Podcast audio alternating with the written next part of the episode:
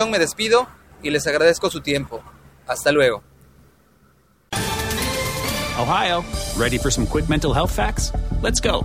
Nearly 2 million Ohioans live with a mental health condition.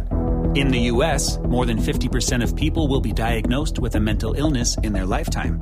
Depression is a leading cause of disability worldwide. So, why are some of us still stigmatizing people living with a mental health condition when we know all of this? Let's listen to the facts and beat the stigma. Ohio, challenge what you know about mental health at beatthestigma.org.